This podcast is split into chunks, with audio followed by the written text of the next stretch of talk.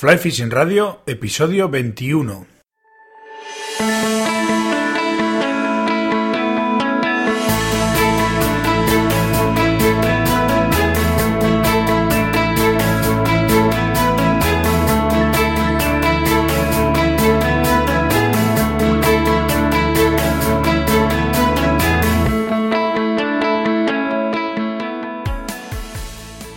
Bienvenidos a un nuevo episodio de Fly Fishing Radio, el primer podcast de pesca con mosca en español. Soy Miquel Coronado y durante la próxima media hora vamos a hablar de pesca con mosca. Quiero empezar el programa comentando que en flyfishingradio.com barra temas vais a poder votar y proponer nuevos temas para el podcast. Para votar una propuesta tenéis dos opciones, un más verde si os interesa el tema y un menos rojo si no os interesa. Y si queréis proponer un tema nuevo, pues le dais a proponer tema, un botoncito de proponer tema, rellenáis el pequeño formulario y automáticamente eso se publica y el resto de, gente pues los, votaremos. Eh, en principio, pues los que las propuestas que mayor número de votos tengan, pues trataremos de, hacer un programa, de, llevarlas a, hacer un programa.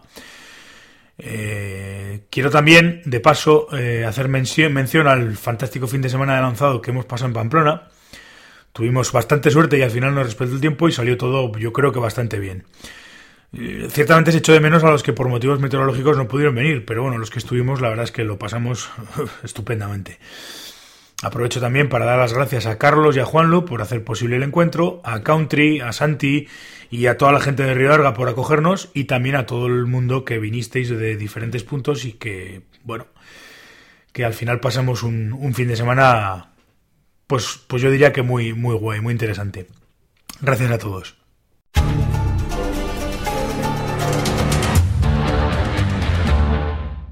Hoy tenemos eh, con nosotros a Marc Van de Bliet, que es guía de pesca en el Pirineo catalán, montador profesional de moscas y bueno, tiene un bagaje ya un montón de años por ahí funcionando por el Pirineo. Déjame que te haga la primera pregunta casi obligada, Marc. Perdóname la indiscreción, además. Eh, ¿Cómo acaba un belga en un pueblecito del Pirineo Leridano? Buenos días, por cierto. Buenos días, Miquel. Eh, bueno, la, la, la, pregunta es muy buena. Eh, fui desde muy, muy pequeñito de vacaciones, perdido en un valle en, el, en el Pirineo y, me enamoré. Me enamoré y son mis primeras armas en pesca mosca en este sitio a la edad de 10 años y, me enamoré del, del, sitio porque la pesca es muy buena aquí y, y está, y está, y, he acabado a, vivir en este sitio y hace 30 años que estoy, que estoy aquí. Porque estás, eh, para ubicar un poco el sitio, estás en el, en el Pirineo de, Lérida, más o menos eh, en qué zona, sobre, sobre ¿qué, cuál es la zona que dominas más o menos?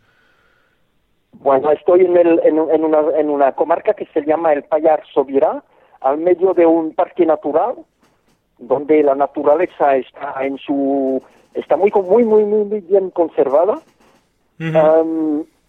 Y estamos a, a, vuelo de pájaros se dice así a, 10 kilómetros de Francia y, al este a 10 a 10 kilómetros de Andorra en un rinconcito de las montañas, al, pie de la montaña la más alta de Cataluña, y estoy, estoy en esta zona.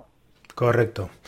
Eh, bueno, y con ese dominio de zonas, de estás cerquita de Francia, cerquita de, Andorra y demás, ¿qué tipo de, escenarios de pesca nos encontramos por esas zonas, por esa zona del Pirineo catalán?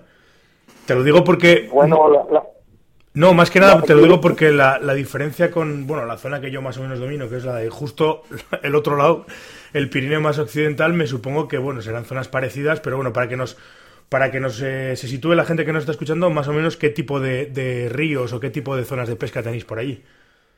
Mira, son, son zonas muy parecidas al Pirineo aragonés, donde se, se hizo el campeonato del mundo. Son son, es el río principal que tengo aquí, es la Noguera Payaresa, que es un río, vamos a decir, mediano, ¿eh? mediano, y después todos sus afluentes con valles pequeñitos, con ríos torrentes, ríos de alta montaña, poco anchos, donde, donde vive la, la trucha autóctona mediterránea. Ya. Claro, me imagino que además eran esos tramos de, río e incluso zonas de, alta montaña relativamente despejadas y que, y que tienen mucha pendiente y, ríos con, cuando baja agua por ahí tiene que bajar además con, con fuerza, me imagino. Sí, hay, hay, ríos que están regulados, hay otros que no, donde dependemos siempre del deshielo de la zona donde, donde estamos. Ah, y, es verdad, son aguas bravas, no son aguas de aguas corrientes, ¿eh? son aguas que a mí me gustan las corrientes, ¿eh? la, agua que se mueve, no no una masa de agua muy muy muy tranquilas, ¿eh? en general aquí es esto. Sí, claro, es, es, el típico río, los típicos ríos de, de, montaña a los que estamos acostumbrados, porque yo también estoy muy acostumbrado a ese tipo de ríos. No tiene nada que ver para que se sitúe la gente pues con, con ríos de la, de la montaña, o sea, de, de, la meseta eh, leonesa y demás, ríos mucho más tranquilos, mucho más anchos, menos profundos y con, con corrientes más, más tranquilas. Eh, ¿Qué te iba a preguntar? ¿Cuáles son las técnicas eh, más efectivas que, utilizáis por esa zona? Quiero decir, eh, ¿pescáis más, eh, es más fácil pescar a seca al agua, pez visto, a ninfas? ¿Cómo, cómo, qué, tipo de, técnicas utilizáis? A ver, se puede utilizar muchas técnicas, muchas técnicas diferentes, pero principalmente a veces no nos damos cuenta de la suerte que tenemos aquí en el Pirineo español de poder pescar con mosca seca pensar que en muchas los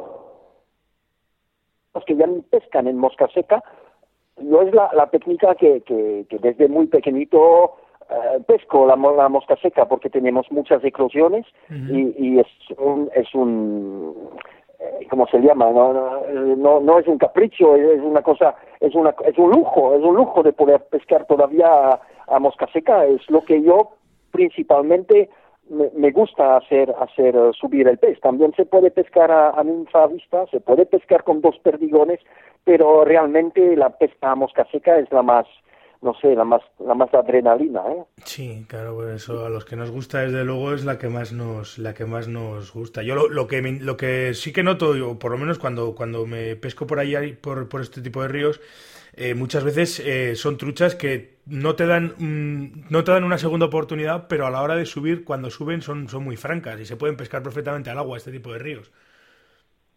Sí, exactamente, ¿eh? son son son truchas muy, muy vivas, muy muy salvajes, son son exactamente, no tienen piedad, ¿no? Las truchas eh, te dan la oportunidad y si bueno, si fallas, fallas, si si la tienes está bien.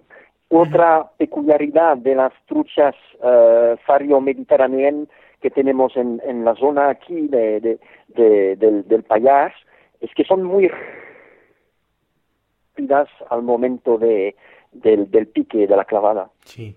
Eso también, eso también. Hay mucha gente que se sorprende cuando vas a pescar con mucha gente la, la violencia, entre comillas, que, con la que suelen coger las moscas. Es, además, entramos, claro, lógicamente tiene su, tiene su lógica, porque al estar en zonas de agua muy corriente y que no están, y tienen muy poco tiempo para alimentarse, porque me imagino que aquella zona ahora tendréis buena, buena, buen paquete de nieve ahora en estos días. Sí, este año, este año estamos servidos. No, no paró de nevar desde, desde principio de noviembre, donde tendremos una muy, muy buena temporada 2018. tendremos, tendremos buena agua. este, este, este es, es lo que nos, nos vendrá para, para este.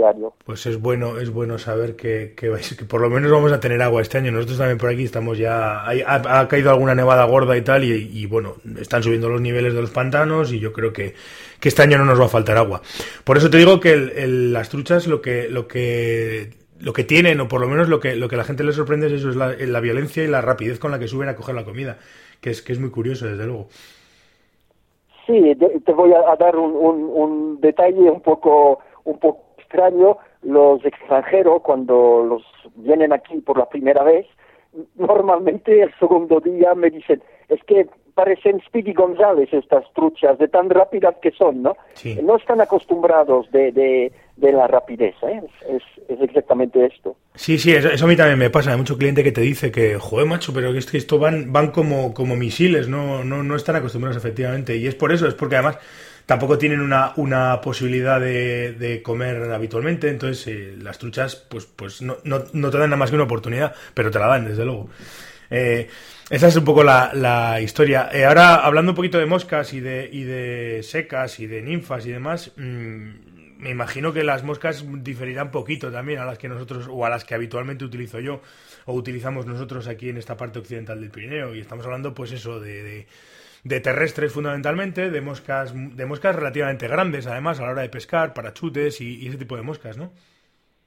Sí, sí. Normalmente aquí hay una hay una mosca reina, ¿eh? la, la, mosca del, la llamamos la mosca del Pirineo, ¿eh? es, es un, un ¿eh? es una mosca parachute que funciona muy bien, que se ve muy bien en las aguas corrientes, que hace levantar la trucha igual que se puede levantar un tímalo, es, es un poco el mismo, el mismo principio. Uh, la, la, mosca que yo normalmente recomiendo mucho, mucho a la gente. Y a nivel, a nivel ninfas, mm, cuando, cuando el pez salvaje come bien, se puede comer una fasantel, puede comer una oreja de liebre, puede comer un perdigón, ¿eh? no, no hay, no hay muchas, no hay una, una ninfa que, que puedo decir, mira, es, es esta ninfa, solo esta ninfa que funcionará, no. A nivel seca son, tienen, tienen su, sus historias, ¿no? Pero a, nivel ninfa no tanto.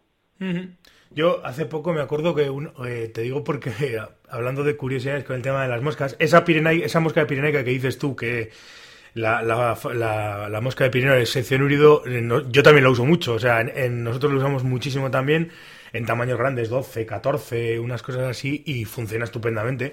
Pero llevo ya varios años haciendo pruebas con, con terrestres de FOAM, saltamontes, escarabajos, y funcionan francamente bien en ese tipo de ríos. Hombre, lógicamente funciona muy bien porque, porque muchas veces estás pescando en praderas de alta montaña que hay mucho insecto de ese tipo, entonces son moscas que funcionan fantásticamente. Ya, no, a ver, hay zonas que funcionan mejor, todo depende, aquí hay una época, por ejemplo, que la, hormigui, la hormiguita eh, funciona muy bien en el mes de agosto, mes de septiembre, ya una hormiga muy, muy buena, puedes pescar con, con emergente tipo Clean Summer, que también, también funcionan muy bien a final de temporada.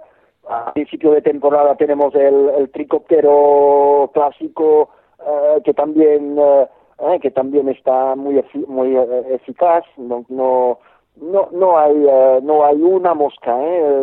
yo creo que el, damos a veces demasiado a veces demasiado importancia sobre el modelo de la mosca cuando el comportamiento del pescador tiene mucho más importancia al momento de pescar.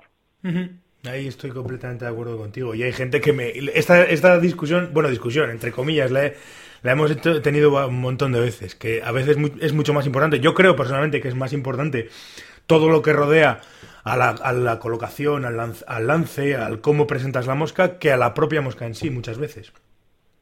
Sí, sí, yo creo que no hay iba a decir ser demasiado tiquismiquis, demasiado perfeccionistas a nivel del propio modelo de la mosca, que más eh, cómo te comportas, cómo, cómo haces las cosas en el río. ¿eh? Esto yo, yo doy mucha importancia a esto, mucha, mucha.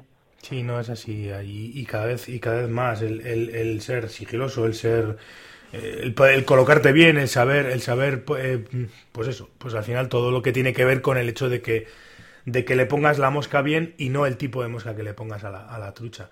Oye, una curiosidad que tengo. Mm, me imagino que tú, bueno, trabajarás con todo tipo de clientes, tanto, tanto españoles como extranjeros y demás. ¿Qué, ¿Cuál es el tipo de cliente habitual o que, sueles tener pescando en, esas, en estas zonas? ¿O qué busca? Por decirlo de alguna manera, ¿qué busca el, extranjeros, ¿eh? Tengo bastante extranjeros debido al hecho que, que hablo varios idiomas, ¿eh? me permite, me permite eh, manejar más bien el, más bien el asunto, ¿no?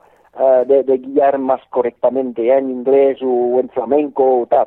Pero normalmente tengo gente que buscan sitios de naturaleza con un pez salvaje, que no, no, quieren, no quieren ir a pescar un, iba a decir vulgarmente una trucha de plástico, quieren un pez nacido en, en, el, en el río y, y, un, y un entorno también espectacular, un entorno de naturaleza. Yo creo que hay que poner también esta, esta énfasis ¿no? sobre, sobre eh, lo que tenemos y, todavía hay zonas en España que son guapísimas y, hay que aprovecharlas.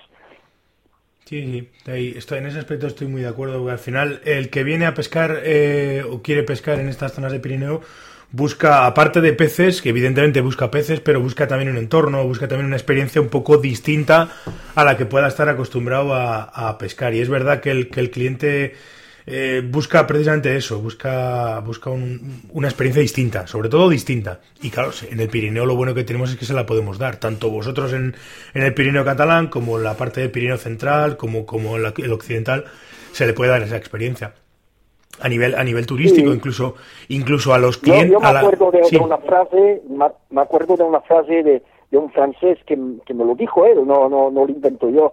Me, me dijo es que es que a veces hay que ir a buscar no no tenemos que ir a, eh, muy lejos para encontrar el paraíso me decía ¿eh? no no tenemos que ir eh, no sé al otro lado del, del planeta porque a veces tenemos cosas a 300, 400 kilómetros de nuestra casa y ni lo sabemos y que son realmente uh, estupendas. Sí, sí, en ese aspecto estoy de acuerdo. Lo que pasa es que quizás el problema, eh, y podríamos empezar a hablar también un poco de gestión y tal, que al final siempre acabamos hablando de lo mismo, pero, pero el problema que tenemos ahora mismo aquí es que no, sea, no se hace una apuesta firme realmente por, por, por ese tipo de industria, por decirlo de alguna manera, ¿eh? entre comillas, y, todavía seguimos planteando unas normativas de pesca que son mm, casi más restrictivas que, que, permisivas en el caso de, poder, de poder acceder a la pesca y, tenemos una serie de cosas que, que, no terminan de ayudar o no terminan de, explotar o de romper en este, en este, en este camino. esa es mi opinión, vamos.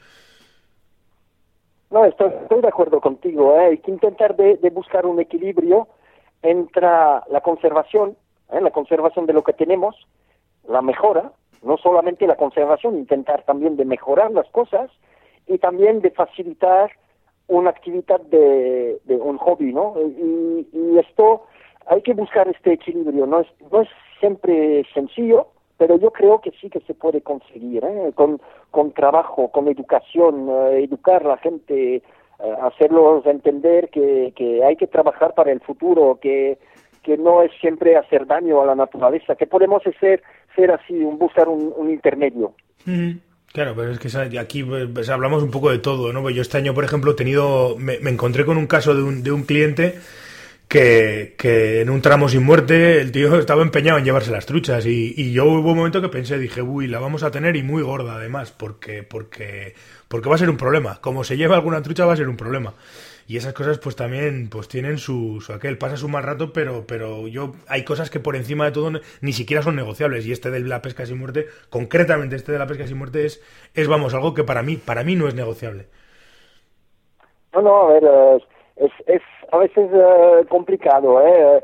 Tenemos, tenemos que hacer ese trabajo de, hormiga de educación porque al final es, eh, nos estamos jugando el, el futuro Uh, también tener zonas, ¿eh? yo, yo no, no soy un, un extremista, un extremista tampoco. ¿eh? Tenemos que tener zonas donde la gente puede uh, sacar dos truchas, tres truchas para llevárselas a casa, uh, gestionarlo bien ¿eh? y tener zonas de, de, pesca sin muerte. Y bueno, en, en, personalmente, ¿eh? yo te hablo de mi caso, desde que empecé este oficio de guía de pesca hace 17 años, este año, uh, siempre mi condición es guiar uh, pesca sin muerte, ¿eh? no, no, no, había, no había otro remedio. No, no, por supuesto, pero es que además, si no lo hacemos así, eh, eh, pues, pues no va a haber, o sea, más, vamos, a, vamos a acabar matando la gallina de los huevos de oro, de alguna manera. Quiero decir, si, si todo el que va a pescar al río se lleva las truchas, pues, pues llegará un día en el que no vaya. Si es que lo hemos visto, si prácticamente nos no nos ha tocado, pero casi. O sea, hemos llegado justo a tiempo a, conseguir de alguna manera eh, empezar a revertir esta historia. Pues al final, y, vamos en contra de, las, de, los, de los establecimientos hoteleros, y vamos en contra de, de todo lo que yo antes comentaba como industria, entre comillas, de, de, este, de, esta, de este tema, ¿no? De la pesca.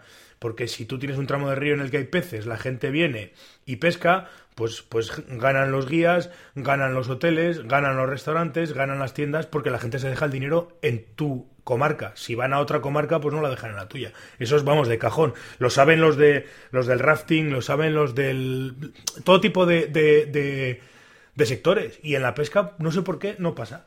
Es curiosísimo.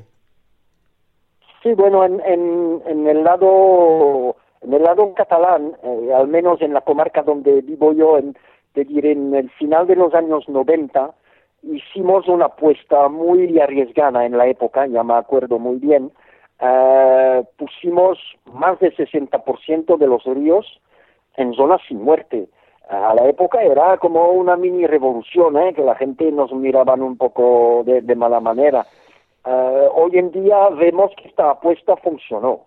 Eh, tenemos tenemos bastante turismo de pesca sin muerte ahora en llegada. Eh, hay mucha mucha gente que vienen vienen de muy lejos para pescar truchas que tampoco a veces no tienen tamaños increíbles, no son tamaños patagónicos, pero saben que es un pez salvaje y que hay muchos y que es natural. Y, esto nos ha costado mucho, muchos años de trabajo, muchos años de convencer. A veces, es, ya te digo, es un trabajo de hormiguita. Ah, es, complicado, es un trabajo que tenemos que hacerlos todos, todos. Mm. ¿eh? es, es, importante, tanto tú que vives muy lejos de, de mi casa, como yo aquí. No, y, esto es, es, creo que será, será bueno para el futuro, para el futuro de, nuestros niños, para el futuro de todos. Sí, no, yo ahí estoy totalmente de acuerdo. Es decir, que es, una cuestión simplemente de, de, pues eso, de educación y de, y de que al final, pues yo lo he dicho muchas veces, es decir, cada vez somos más pescadores y cada vez hay menos truchas. En general, quiero decir que, que, te tocan menos a, a repartir, entre comillas, entonces si te llevas, si te las llevas, pues no hay nada que hacer.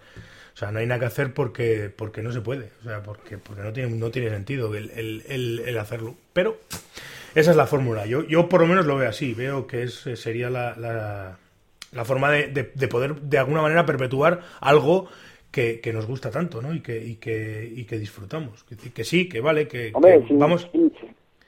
No, como, como, Bueno, es de, es de una lógica eh, pura y dura. Si, si quitamos el pez ya no, ya no, ya no está. Es que no, no hay otra fórmula. Y más, sobre todo, esto sí que voy a insistir, sobre todo en ríos pequeñitos de montaña. Ah, un río muy ancho, mira, eh, siempre quedan peces, que digo yo, ¿no? Eh, un río, ríos planeros, ríos que hacen 30, 40, 50 metros de, de ancho, todavía, bueno, puede, puede quedar peces, pero un río, un río estrecho de montaña, hay que, hay que estar más, más al tanto. Sí, sí, sí, porque además son muy fáciles de, de, de, hacer, de hacer el cabrón, si se me permite la expresión. Quiero decir que es muy fácil cargarse un río de esos y muy complicado volver a hacerlo funcionar. Porque, porque por las características, por el tipo de truchas, porque luego se han adaptado, llevan muchos años adaptadas a ese tipo de tramos y es, es complejo, es muy complejo. Sí, exactamente. Mm, es muy complejo. Bueno, oye, eh, mm, por ir ya un poco eh, cerrando el tema, porque creo que hemos hablado ya un poquito de todo y es interesante. Eh, dinos un poquito dónde podemos encontrarte, redes sociales, tu, la tienda tuya de online y todo ese tipo de cosas para que para que la gente que, que tenga interés en hablar contigo o en, o en contactar o lo que sea, pues pueda de alguna manera contactar. Sí, a ver, conmigo, conmigo es muy sencillo. Tienen todos mis datos a a internet, tanto teléfono, dirección, siempre estoy a la disposición de la gente por, por informaciones de cualquier tipo eh, y muchas veces gratuitamente, ¿eh? no, no, no, no, cobro nada de esto, a veces me llaman de Francia para, para saber la meteo de la comarca, ¿no? Eh, lo tienes a www.markfly.com y, y allá tienes enlaces con, con con la, con la tienda que tengo a internet en enlaces con los servicios de guía y también en el valle hace dos años que he montado un punto, una tiendecita pequeñita de, de material de montaña y de material de, de, pesca, sobre todo de pesca a mosca, donde pueden, uh, pueden uh, venir a aprovisionarse de, de, de, hilo, de moscas y, y, de las cosas básicas. Correcto, pues eh, te voy a dar las gracias, Marc, por atenderme y seguiremos en contacto. Muchísimas gracias a ti, muchísimas, ha sido todo un placer y, sobre todo felicitarte por, uh, por la faena que haces, que la pesca a mosca te lo deberá. Lo diré de esta, de esta forma, ¿eh? es, agradecerte a ti la, tu trabajo. Pues eh, gracias también por la parte que me toca. Ya seguiremos en contacto y, estaremos, eh, hablaremos y, nos, y seguiremos hablando. Perfecto, hasta luego, Miquel. Venga, Marc, muchas gracias, adiós. Y hasta aquí el programa de esta semana. Quiero animaros a que sigáis dejando vuestros comentarios en la web, a que si tenéis cualquier duda o consulta utilicéis el formulario de contacto y si me escucháis desde iTunes o desde iBox me dejéis vuestras valoraciones de 5 estrellas y vuestros comentarios. Gracias por estar al otro lado y hacer que este podcast sea posible. Nos volvemos a escuchar el próximo martes en un nuevo episodio de Fly Fishing Radio. Hasta entonces, portaos bien y sed buenos.